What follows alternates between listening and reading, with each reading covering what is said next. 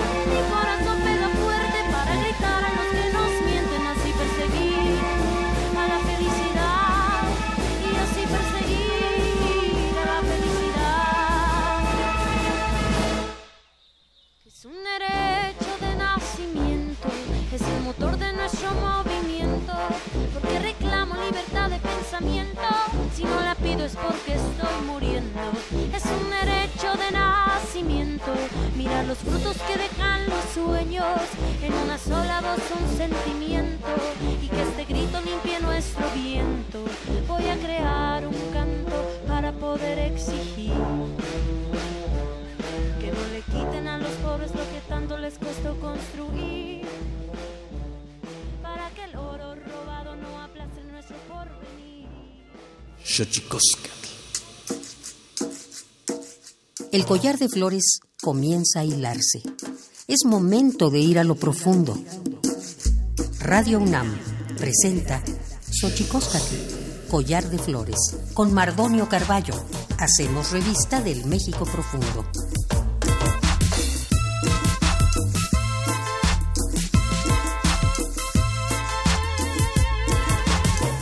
Toquen tatamen, guananame, ichpocame, telpocame, siguapilme, oquichpilme, guanochi, tentechcaquin, panigüe, cateposlahtoli, y tocan eh, Radio UNAM, tenigüe, itlamachtiancali, y tocan Universidad Nacional Autónoma de México, Guanama, eh, Tiyolpaquin, Panicho, Chicoscat, Pampa, Ticelicen, Ome, Tosiguahuampoyoan, Iguanyati, Sanilose. Hola, ¿qué tal? ¿Cómo están, señoras y señores, niños, niñas, jóvenes, jóvenes y todos aquellos que nos escuchan a través de este invento maravilloso que es la radio, la radio de la Universidad Nacional Autónoma de México. Nosotros muy felices de recibir en este collar de flores a dos amigas de, cuyo trabajo eh, se pueden contar muchas historias, pero ellas lo harán en su propia voz. Odilia Romero Hernández y Janet Martínez nos van a contar del Frente Indígena de Organizaciones Binacionales FIO de Los Ángeles, California. Pero antes de que otra cosa suceda, antes de que pasen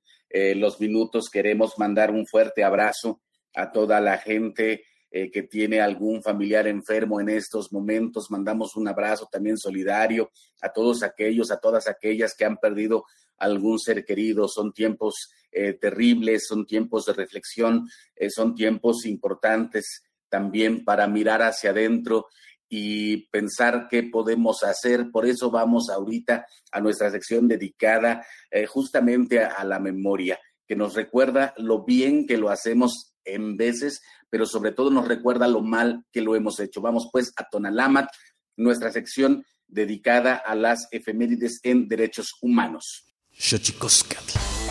Tonalamatl o la ignota efeméride.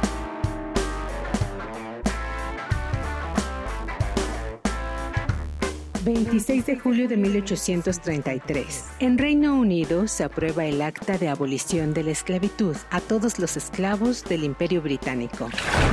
27 de julio de 1929. 48 países suscriben el acuerdo firmado en Ginebra, Suiza, sobre el trato a los prisioneros de guerra durante la Segunda Guerra Mundial.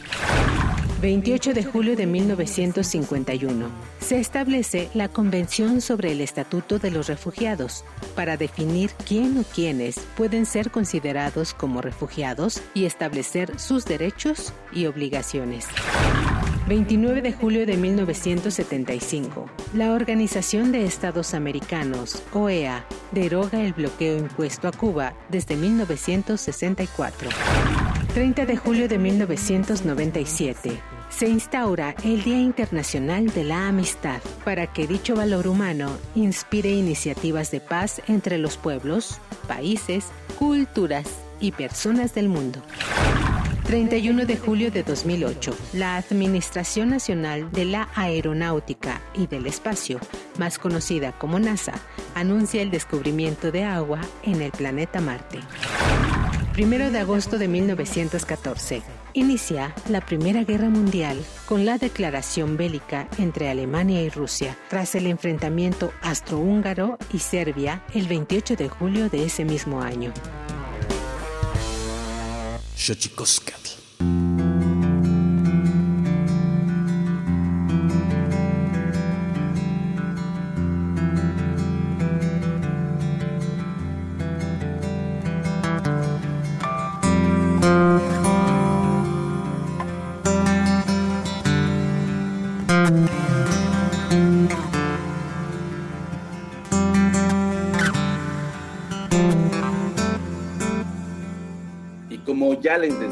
Como ya les decía, estamos aquí en este Xochicoscan, acabamos de escuchar Derecho de Nacimiento en una versión que hizo Natalia Lafourcade eh, con la banda del SECAM, la banda filarmónica del SECAM, eh, que a quien también mandamos un abrazo.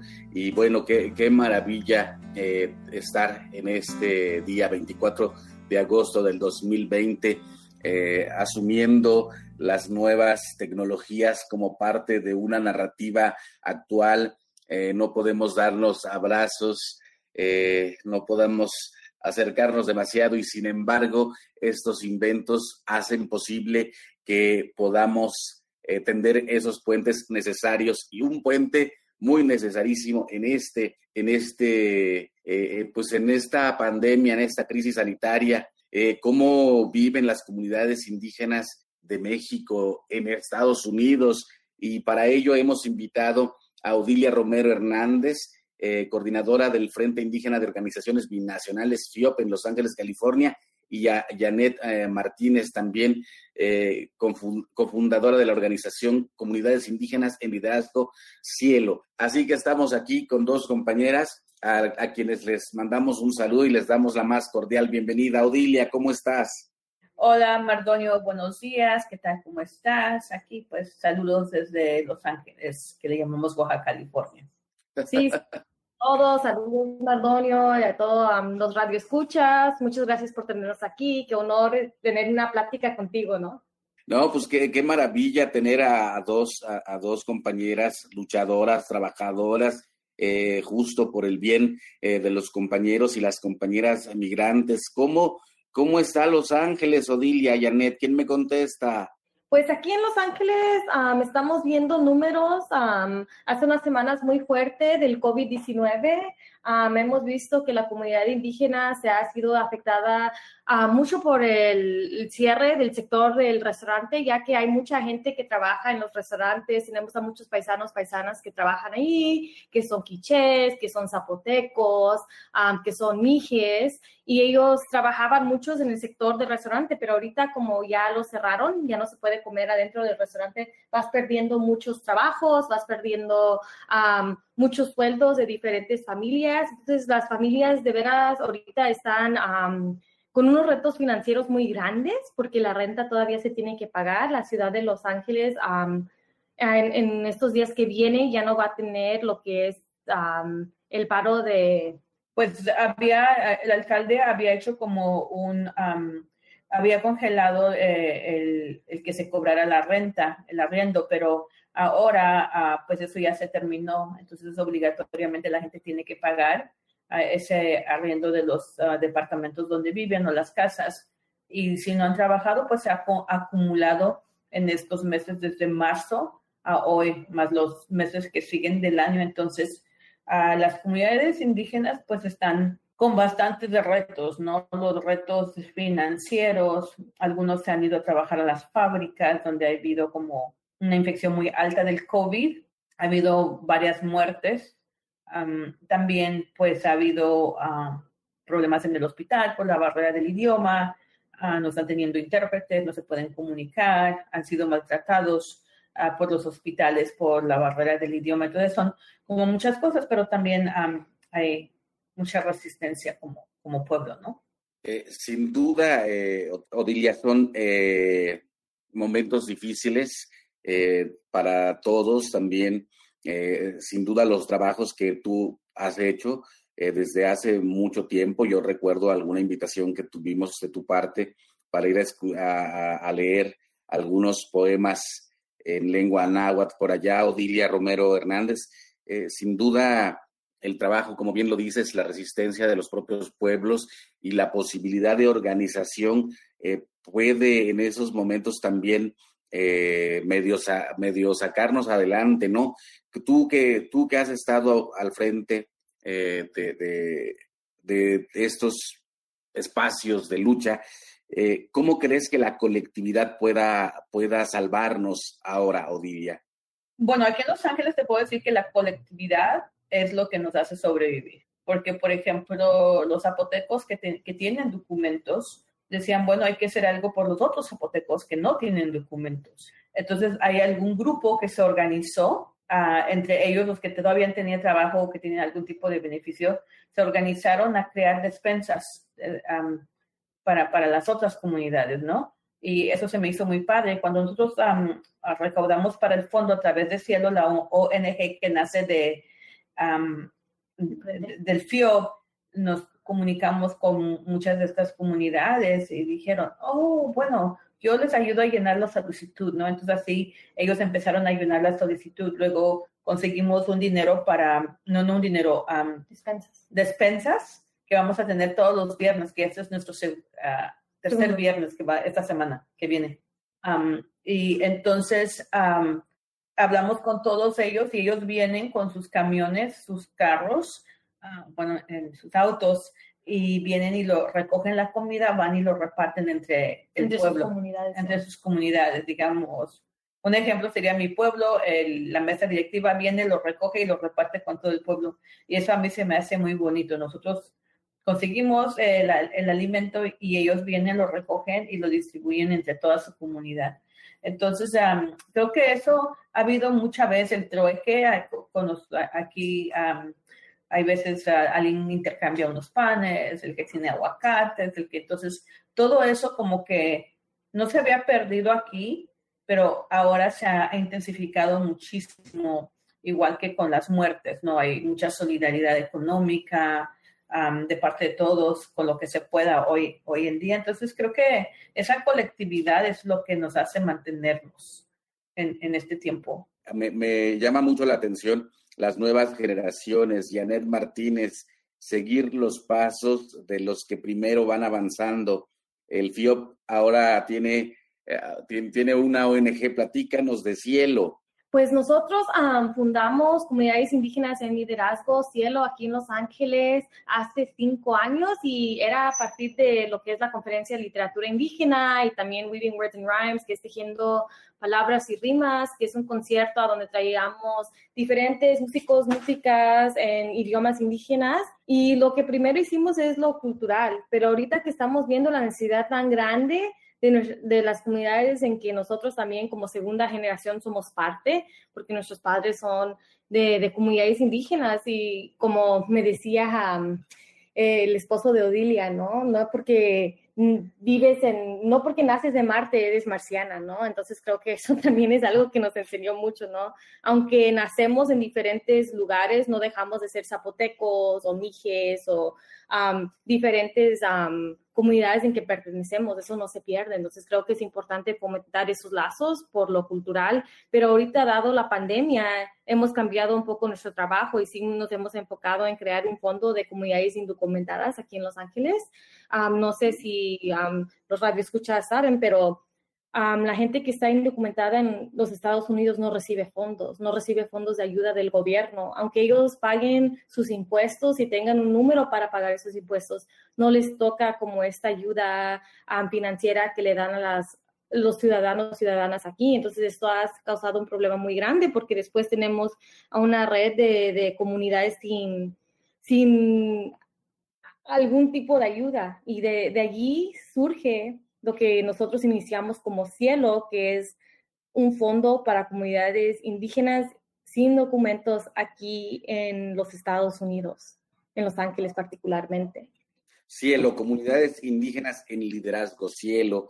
Eh, sin duda, eh, la transmisión eh, generacional de las causas y las luchas sociales también determinan la resistencia, Odilia tú que has llevado una vida de lucha, ¿a qué se enfrenta eh, la gente indígena que va a buscar el sueño americano en la ciudad de Los Ángeles?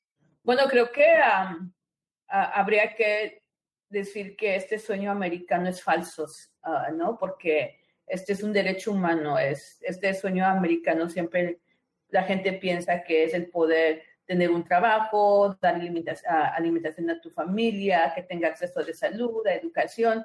Y creo que nosotros como frente lo vemos desde que este es un derecho humano. Este es un derecho que todos los seres en, este sagrado mundo debemos de tener, ese acceso.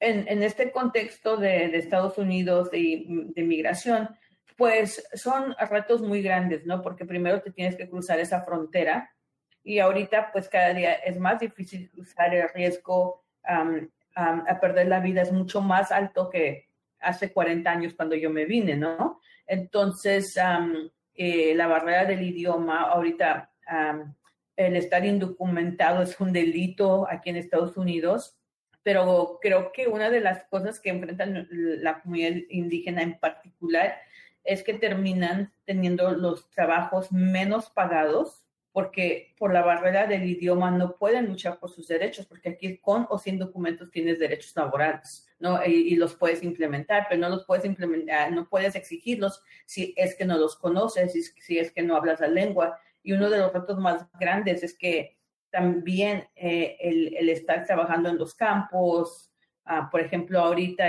los incendios, todos nuestros compañeros triquis, mixtecos están aún cosechando durante estos incendios en el norte de California. Y, incendios y pandemia. Y, entonces, imagínate en este momento incendios, pandemia, e, e, e, es, es, es, un desastre, ¿no? Pero creo que la gente que viene aquí a, buscar una mejor manera de vida y hace lo mejor posible, nosotros nunca pudiéramos decir no migres porque eh, es una situación, todos tenemos el derecho a no migrar, pero sin embargo eso ya no es una opción, ¿no? Eh, la gente todos los días deja sus pueblos, deja sus comunidades, ya sea porque la minería llegó o porque Coca-Cola llegó, pero siempre lo hacen para sobrevivir y entonces se van a enfrentar los retos del idioma, cultural, desde la comida, pero también van a encontrar solidaridad, ¿no? De, de sus paisanos, de otros pueblos, de organizaciones. Sí, seguimos aquí en Xochicosca, el collar de flores y pienso eh, un poco en esto que estás diciendo y sin duda eh, la, solidaridad, la empatía, eh, son momentos, en, en, esos momentos se impone también un gran reto. Yo quisiera que nos platicaras, Odilia Romero Hernández de San Bartolomé Sogocho de la Sierra Norte de Oaxaca, eh, coordinadora del Frente Indígena de Organizaciones Binacionales, FIOP. ¿Cómo nace? ¿Cómo nace y dónde se puede contactar eh, la gente con ustedes? Porque seguramente en esos procesos empáticos mucha gente que querrá conocer su trabajo y quizá aportar también hacia ustedes. El, el, el, frente pues nace desde 1991 por trabajadores agrícolas, mayormente mixtecos y zapotecos. En alguna vez nos llamamos Frente Mixteco Zapoteco. Fuimos a Frente a Oaxaqueño Binacional y ahora somos Frente Indígena de Organizaciones Binacionales. Y pues tenemos oficinas desde Oaxaca, en Baja California tenemos un comedor que es muy bonito. los, las compañeras y los compañeros tienen, eh, se creó durante esta pandemia de crear un comedor para los migrantes en, en, en, Tijuana. Ah, y, la oficina central está por ahora hasta en octubre en, la ciudad de Los Ángeles, que es donde está la, la coordinación general. Y tenemos una oficina en Fresno. Y pues nace de, eh, el FIOP nace cuando el mundo celebraba los 500 años de descubrimiento de las Américas. Este grupo de trabajadores agrícolas dijeron, no, pues no, aquí no hubo descubrimiento, aquí lo que fue es una invasión, ¿no? y ahí se inicia el saqueo. Entonces empiezan a, hablar sobre su propia historia de inmigración, pero también el, uno de los motivos de organización más grande fue el idioma, porque en ese entonces, y sigue pasando, es que se estaban encerrando a compañeros que no hablaban español o que no hablaban inglés en instituciones de salud mental, ah, se les estaban quitando a los niños, había como esta violación de derechos lingüísticos a mucho más grande de la que hay ahora, y se empezó a movilizar por eso, ¿no? Y, y, nos pueden encontrar en el internet, en redes sociales, en Twitter, en Instagram, en Instagram, en Facebook, en Facebook, pero nuestra oficina como FIOB es lo mismo, ah, está en el mismo lugar que Cielo, porque en el frente todos somos voluntarios, entonces el frente no tiene cómo pagar su renta, entonces se instala ahí con, con, Cielo, que es una ONG.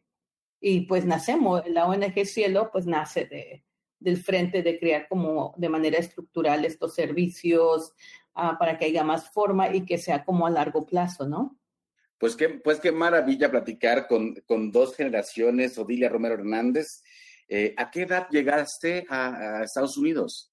Bueno, a mí, mi, mi, migración eh, es una migración forzada, yo, le, yo, yo, yo digo, porque mis papás fueron migrantes primero y a mí me dejan en, Sogocho y un día, justo en estas fechas, al final de la fiesta de, San Bartolomé, apóstol, llega mi tía y me dice, te vas, te vas a, conocer a tus papás. Y yo le pregunto, ¿cuáles papás? Sí, mis abuelitas son mis papás, ¿no? Pues, y me trajeron a, Los Ángeles a la edad de 10 años, hablando dos que tres palabras en español. Y pues me tuve que aprender el inglés primero antes que el español. Y el, español es mi, mi tercer idioma. Y pues aquí yo creo que mi migración todavía me duele, porque yo creo que si, bueno, si me hubieran dejado en Sogocho no estuviera hablando contigo, ¿verdad? A lo mejor, pero uh, entonces son como esas contradicciones de que qué hubiera pasado, qué hubiera sido de mí si me hubiera quedado en Sogocho, pero pues, pues no pudiera hacer este trabajo, yo creo, pero eh, es muy, a mí todavía me duele que me hayan sacado de Sogocho, entonces eso sí te digo que eso es una de las cosas que, que más duele para mí que te, me hayan arrancado de mi abuelita y de, de Sogocho y venir a, de un día para otro estar comiendo una tortilla y con frijoles y salsa y este esto, ¿cómo se llama? comiendo azucaritas al siguiente día. Fue como muy traumático. Qué fuerte, qué fuerte, Odilia. Eh, y yo quisiera preguntarte, Janet eh, Martínez, eh, ¿tú ya naces allá o naces en México y te vas para allá? Y nazco aquí en los Estados Unidos. Los, mis dos papás son de Sogocho y los dos llegaron como niños también, como ahorita comentó Dilia. Los dos son trilingües, los dos hablan zapoteco, inglés y español. Y sí es una experiencia totalmente distinta venir de una comunidad indígena, ¿no? Yo sé que mucha gente cree que después de que migras dejas todo eso atrás, pero tenemos organizaciones muy, ah, muy fuertes como las uniones nosotros tenemos una, um, somos parte de la unión social, um, como parte de nuestra comunidad tenemos que darte que todavía, todavía esas cosas se mantienen aquí en Los Ángeles. Entonces te da como una experiencia diferente a lo que es ser latino o latina. Es muy marcada la diferencia de cómo vas por la vida en tu vida comunitaria en una ciudad tan grande como Los Ángeles, ¿no? Pues qué maravilla estar platicando con dos generaciones y que las experiencias sean absolutamente distintas. Estamos aquí en Xochicosca, el Collar de Flores, Radio UNAM 96.1 de FM, aquí en la Ciudad de México. Vamos pues a nuestra sección dedicada a los idiomas, porque los idiomas tienen sus secretos. Vamos pues a Tlachtolcuepa. El Instituto Nacional de Lenguas Indígenas presenta Tlachtolcuepa o la palabra de la semana.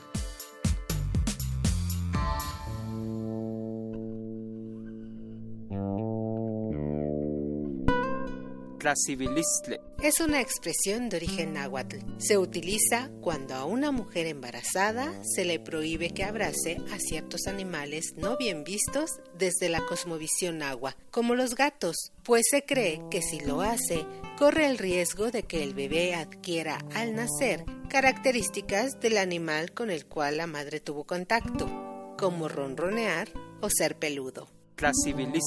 Es una palabra que pertenece a la agrupación lingüística náhuatl, cuya variante se practica en el municipio de Acatlán Guerrero y a su vez forma parte de la familia lingüística Yutonagua.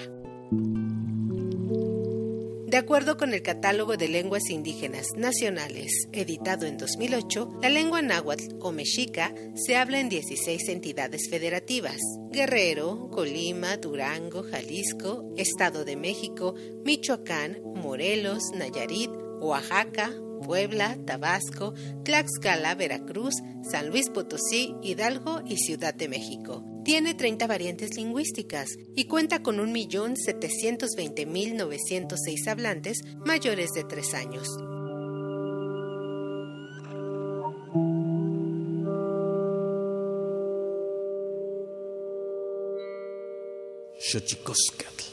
Pluriversos PUIC, un mundo culturalmente diverso. Espacio en colaboración con el Programa Universitario de Estudios de la Diversidad Cultural y la Interculturalidad. Muchas gracias por el espacio y un gran saludo desde ARPAS, desde El Salvador y de América Latina, desde ALER. Norma Ramírez forma parte de la Asociación de Radios y Programas Participativos de El Salvador, ARPAS, que fue creada en febrero del año 2000 y desde entonces es la única red que aglutina en aquel país por lo menos a 20 radiodifusoras indígenas y comunitarias. La historia de estos medios de comunicación nace a mediados de los años 90 pues se organizaron para exigir al gobierno que les asignara frecuencias para transmitir legalmente. Pero la entonces Administración Nacional de Telecomunicaciones, ANTEL, rechazó dicha petición, las declaró ilegales y dio instrucciones a la Policía Nacional Civil para que les decomisara los equipos. Así, al verse imposibilitadas de obtener frecuencias y con el apoyo de la cooperación internacional, las radios comunitarias gestionaron la compra de la frecuencia 92.1 FM, la cual fue fragmentada en varias porciones para que todas las radios pudieran transmitir en sus lugares de ubicación. Años más tarde lograron acceso a una plataforma satelital para enlazarse y transmitir programas a nivel nacional.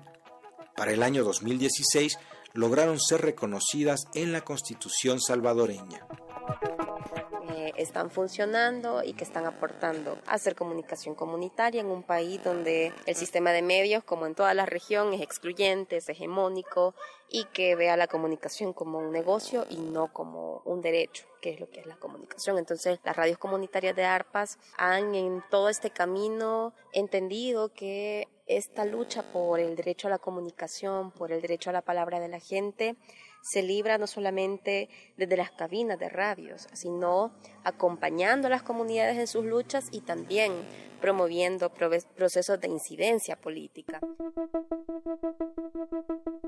A través de las radios indígenas que conforman la asociación ARPAS, buscan reforzar el uso de este idioma originario, aun cuando la actual población de hablantes de náhuatl vive en condiciones de extrema pobreza, situación que a decir de expertos en la región están tan ocupados en sobrevivir que la enseñanza del idioma ha pasado a un segundo plano. El ver que las comunidades transmiten y hablan en su lengua, en, sus, en sus territorios. Allá estamos tratando de recuperar esa lengua materna que se niega a morir. Está el, cacahuira y el enca, pero el náhuatl principalmente porque los otros ya están, digamos, ya casi, casi que extinguiéndose, porque no, se ha hecho trabajo de recuperación, pero sí las comunidades se niegan. Digamos, hay pequeños grupos todavía, desde las radios comunitarias de ARPAS estamos tratando de recuperar eh, esa apropiación de nuestro origen. Te invitamos a que conozcas nuestro blog radio y comunicación indígena.blogspot.com. En él se encuentran diversas noticias y trabajos y convocatorias de medios comunitarios e indígenas del continente, como lo es ARPAS. Y seguimos aquí en Xochicóscar, Collar de Flores, en este programa. Eh, Odilia Romero Hernández, eh, luchadora social, intérprete de comunidades indígenas en California, activista, eh, coordinadora del Frente Indígena de Organizaciones Binacionales BIOT y fundadora también de comunidades indígenas eh, en liderazgo Cielo. También estamos con eh, Janet Martínez, que también eh, cofundadora de la Organización de Comunidades Indígenas en Liderazgo Cielo, ambas en Los Ángeles. Recuérdenos otra vez redes sociales, por favor, para que la gente que nos escucha, si, si, si tiene ahí oportunidad también de apoyar y de apoyarles y de ponerse en contacto con ustedes también hacia aquellos o para aquellos que las, eh, las puedan buscar para también si tienen algún tipo de necesidad donde ustedes puedan apoyar. Eh, se vale hacer este intercambio en este programa de radio, Odilia, Janet. Bueno, la gente no, nos puede buscar y uno de los, de, los principales servicios que, que, nosotros ofrecemos es como los intérpretes, ¿no? La, en, en, ambas organizaciones creemos que también los derechos lingüísticos es un derecho humano. Entonces, eso es un, un enfoque que tenemos desde educar a las instituciones aquí en Estados Unidos sobre la migración y las raíces de desplazamiento de los pueblos indígenas, cómo mejor servirles y las, las diferentes lenguas que hay.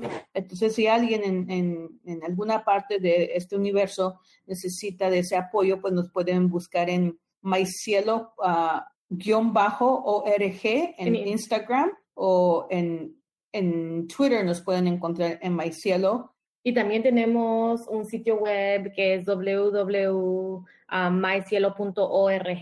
que también nos pueden encontrar. Ahí tenemos un um, una página donde nos puede contactar, mandar un correo, hacemos capacitaciones de intérpretes um, en los Estados Unidos, hemos estado en Washington, hemos estado en Nueva York, en um, Los Ángeles, hemos dado estas capacitaciones, pero ahora que ya todo se está moviendo a Zoom, hemos tenido también capacitaciones en línea, donde hemos tenido a personas de Guatemala participar, de México y también de los Estados Unidos. Y pues tenemos nuestras um, uh, redes sociales personales también, entonces nos pueden nos pueden buscar muy fácilmente, de hecho. muy bien. ¿Cómo estás en Twitter, Odilia? Odilia Romero. ¿Y Janet? Creo que Janet Mar, uno, no, no, ni me acuerdo. Soy tan mala. yo, yo ando muy, eh, todo el mundo anda muy metidos en las redes sociales, ¿no?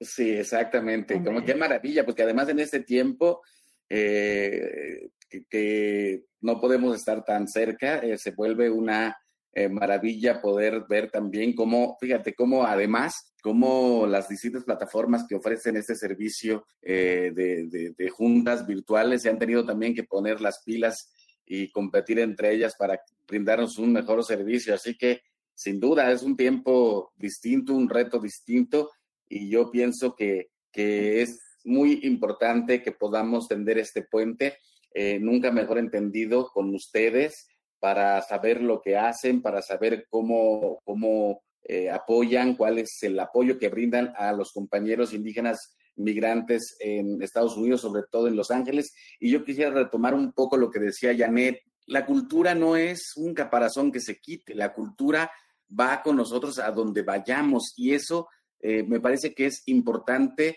que refuerza los lazos de toda la comunidad eh, indígena zapoteca en Los Ángeles y de las otras comunidades indígenas de, provenientes de otros pueblos de México, ¿no? Janet. entonces ya lo encontré, es Janet-Mart, M-A-R-T 1, ese es el Twitter que tengo y, yendo otra vez a esta cuestión de lo que es la cultura, la migración. Y sí, muchas de las comunidades aquí en Los Ángeles también tienen sus fiestas patronales que replican aquí nosotros vimos que eso continúa, es algo que es muy fuerte. Aquí en Los, en Los Ángeles especialmente hay muchas comunidades zapotecas que todavía hacen sus fiestas patronales, que por cierto es 24, el día de San Bartolo, que es nuestro santo para Sogocho. Entonces, sí, esas cosas se replican aquí. Eh, si siempre ha habido una fiesta, hasta hoy en día que ha habido pandemia, no, no se ha podido pero anteriormente cada año se celebra, sí hay las fiestas patronales y viendo eso como una persona joven o creciendo eh, dentro de ese ámbito, también quieres crear esos espacios para que todas las comunidades que están en Los Ángeles se vengan a, juntar y, ver las, las, distintas formas en que practicamos nuestra cultura. para lo que era Weaving Words and Rhymes, que es tejiendo rimas y palabras, traíamos a Mara Advertencia Lírica, que hacía rap y también es zapoteca de la Tubi. Y traíamos a lo que es la banda tradicional, banda de descendencia guelalteca, y los teníamos todo en un espacio, porque son diferentes formas de representar lo que es ser indígena. Es distinto para cada comunidad y hasta cada, hasta cada persona a título personal, ¿no? Es, es, expresado en diferentes formas, no hay una forma de ser nomás zapoteca de una forma, ¿no? Y creo que ese ejemplo de tener a Mare y también una banda tradicional de viento tocando junto ha sido una maravilla, esos diferentes eventos y también como habíamos hablado de la conferencia de literatura indígena, ¿no? Indígena porque queríamos englobar diferentes grupos, porque siempre, siempre es una un topic de controversia, ¿no? Eso es lo del indígena, pero sí queríamos ser inclusivos desde los diferentes grupos que, que, presentaron, como tú, Mardonio, que hiciste poesía en náhuatl, Celerina, que nos ha acompañado, que va y, hace poesía, dice poesía en mixteco, o Yasnaya, que también va y presenta. Hemos tenido muchísimas personas presentar en, en ese espacio y siempre queremos tenerlo abierto y bienvenido a, a, diferentes grupos que hablan idiomas indígenas o personas, ¿no? Entonces siempre hemos tratado de hacer ese esfuerzo de crear un espacio um, para distintas comunidades y no solo decir este es un espacio zapoteco, ¿no? Entonces queremos también resaltar toda la diversidad lingüística que existe en Los Ángeles. Yo mismo me acuerdo, este, Janet, Odilia, cuando me invitaron, eh, ir caminando acompañando a una banda de música oaxaqueña. Era, era, eh, era un sentimiento muy, eh, muy fuerte porque se te la piel ver eso que estaba ocurriendo a varios kilómetros de distancia de donde generalmente suele uno ver estas manifestaciones eh, culturales. Sin duda, el arraigo eh, es, importante y creo que eh, lo han hecho maravillosamente bien. yo mismo he sido beneficiado de, su trabajo, de su lucha, de su compromiso con las lenguas indígenas y en general con la gente que habla esas lenguas y que tiene muchísimos problemas al llegar a una ciudad como Los Ángeles. ¿Cómo, cómo, ah, cómo ah, se ha visto en estos tiempos eh, donde se habla de una supuesta supremacía eh, racial, cómo ha, ha crecido, decrecido eh, el racismo en Los Ángeles hacia la población indígena que va hacia allá, Odilia, Janet. Bueno, tocas un tema muy delicado porque ah, tú has de saber que pues los mexicanos, una gran parte, son bastante racistas y así como migramos con nuestra comida, nuestra banda, nuestra vestimenta, nuestras lenguas, ellos también migran con su racismo y su discriminación y perjuicio hacia las comunidades indígenas. Eso no cambia aquí. Esto no cambia aquí en Estados Unidos. no dejan su, su desprecio hacia sus comunidades cruzando la frontera, de hecho la traen. Esos dichos que se dicen en México, no seas indio, aquí se ha incrementado el vocabulario de los hermanos mexicanos, que ah, el oaxaco, ¿no? Oaxaquita. Mm.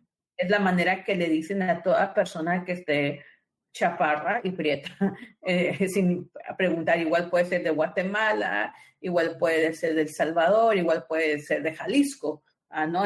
Pero todo chaparro y prieto es Oaxaca. De hecho, ha habido campañas para denunciar esta, e, este discriminación hacia las comunidades indígenas en varias partes de California, donde dicen, no me llames Oaxaquita, ¿no? Y también aquí, pues, aquí nosotros, nuestro trabajo es uh, político-cultural, ¿no? Y también porque hablamos de que el mexicano siempre se queja de, la discriminación que sufre ante este momento que estamos viviendo. No voy a pronunciar el nombre del individuo que gobierna, pero ah, quiero llamar a los malos espíritus aquí la casa. Ah, se quejan de este individuo tanto, pero no reflexionan la manera que nos tratan durante este tiempo como los trata este individuo como mexicanos, ¿no? Entonces creo que eh, eso es algo que, que no cambia. Para nosotros no cambia, el racismo y la discriminación está ahí. Y yo lo que yo siempre digo es que el gringo te jode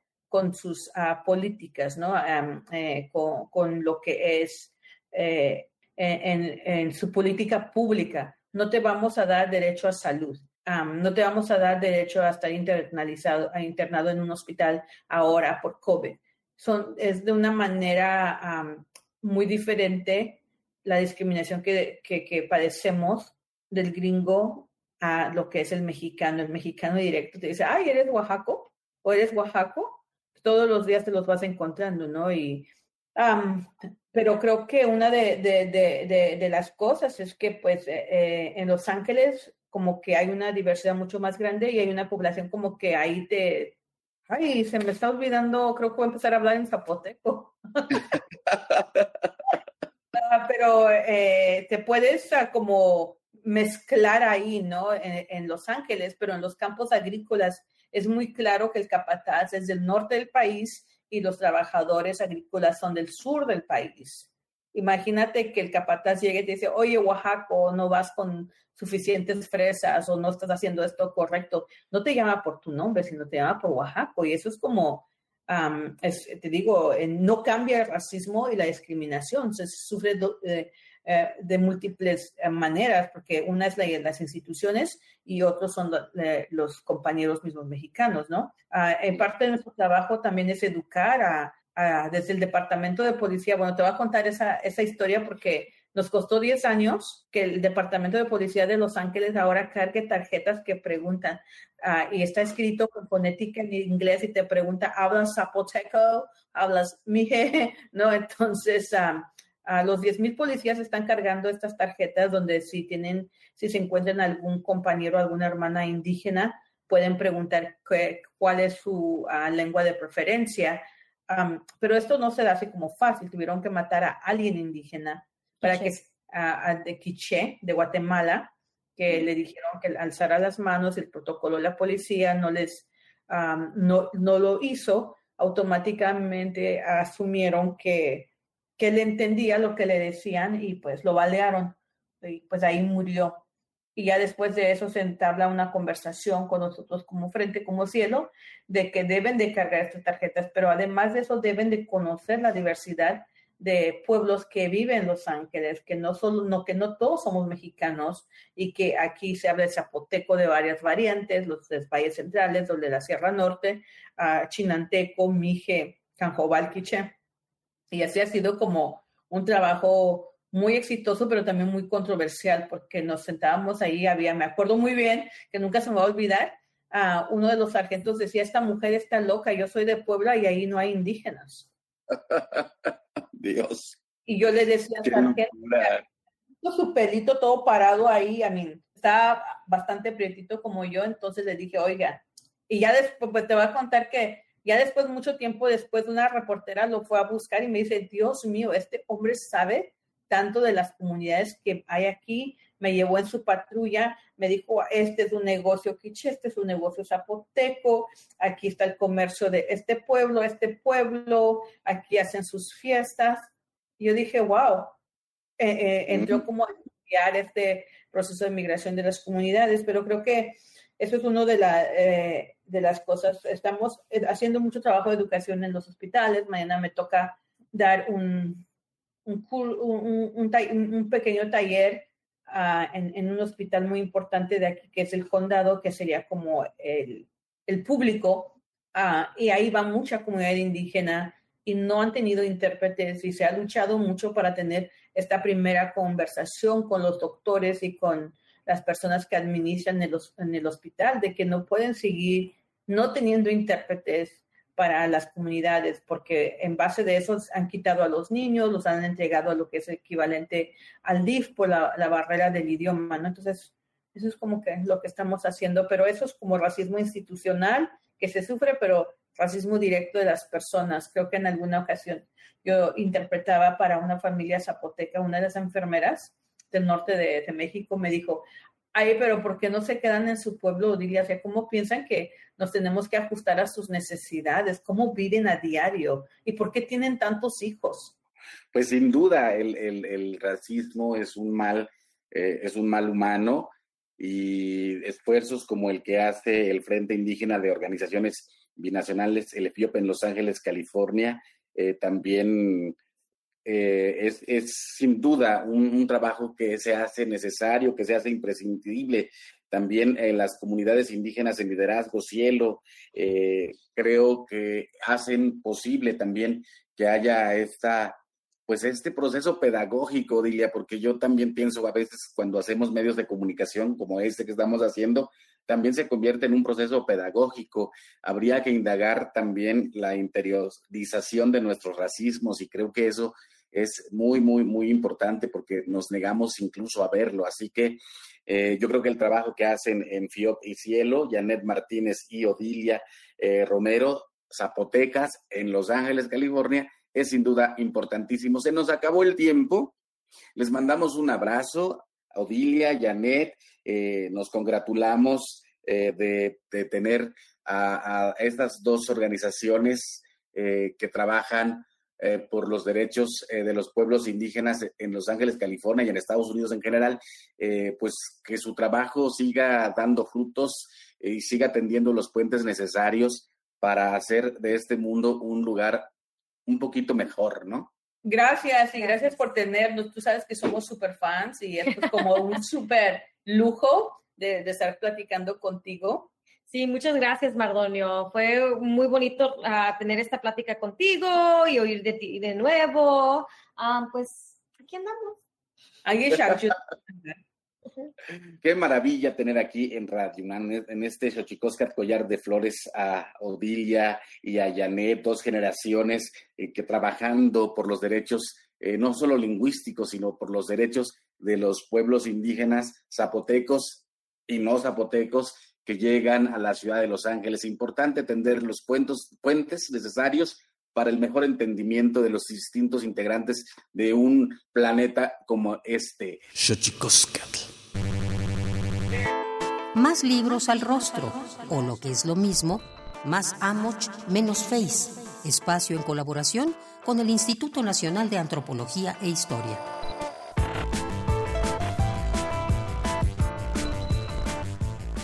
Podemos describir al cuerpo humano como tejidos, huesos, órganos, pero para algunos grupos el cuerpo es muchos cuerpos, o el cuerpo y la persona, e incluso el cuerpo y muchas personas.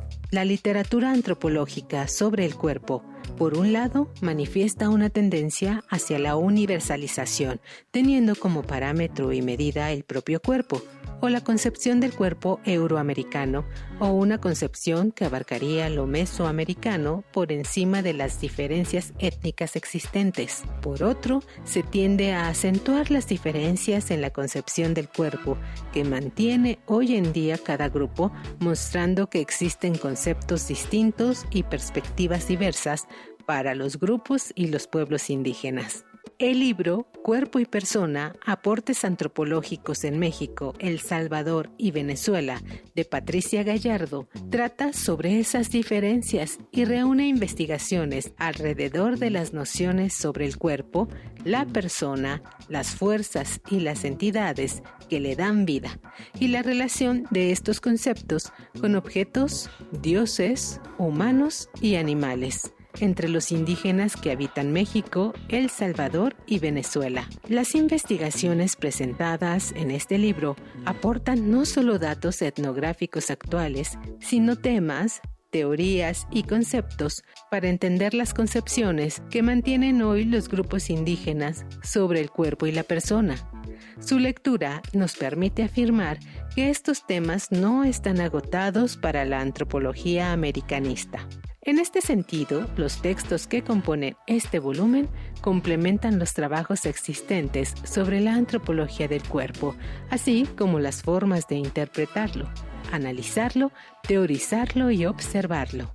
Te invitamos a leer Cuerpo y Persona, Aportes Antropológicos en México, El Salvador y Venezuela, de Patricia Gallardo, disponible para consulta y descarga sin costo en la Mediateca de Lina, mediateca .ina.gov.mx.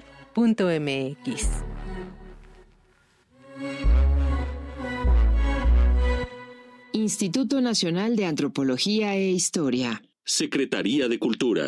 Gobierno de México.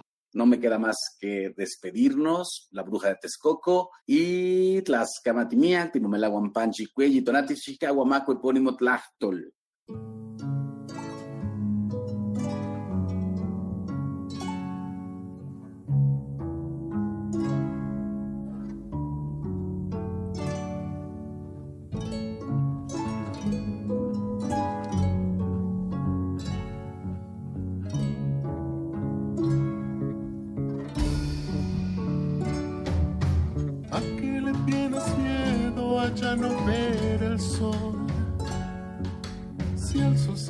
Ahí cuando tú ni yo estemos aquí. ¿A qué le tienes miedo a dejar de cantar? Hasta las aves dejan de trinar cuando el día terminó.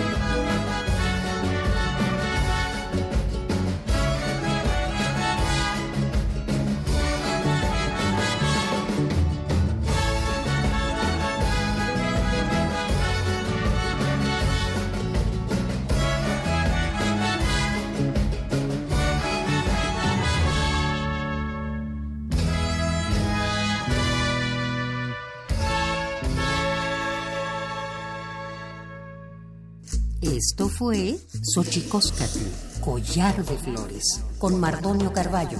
Hacemos revista del México Profundo. Una producción de Radio UNAM. Experiencia sonora.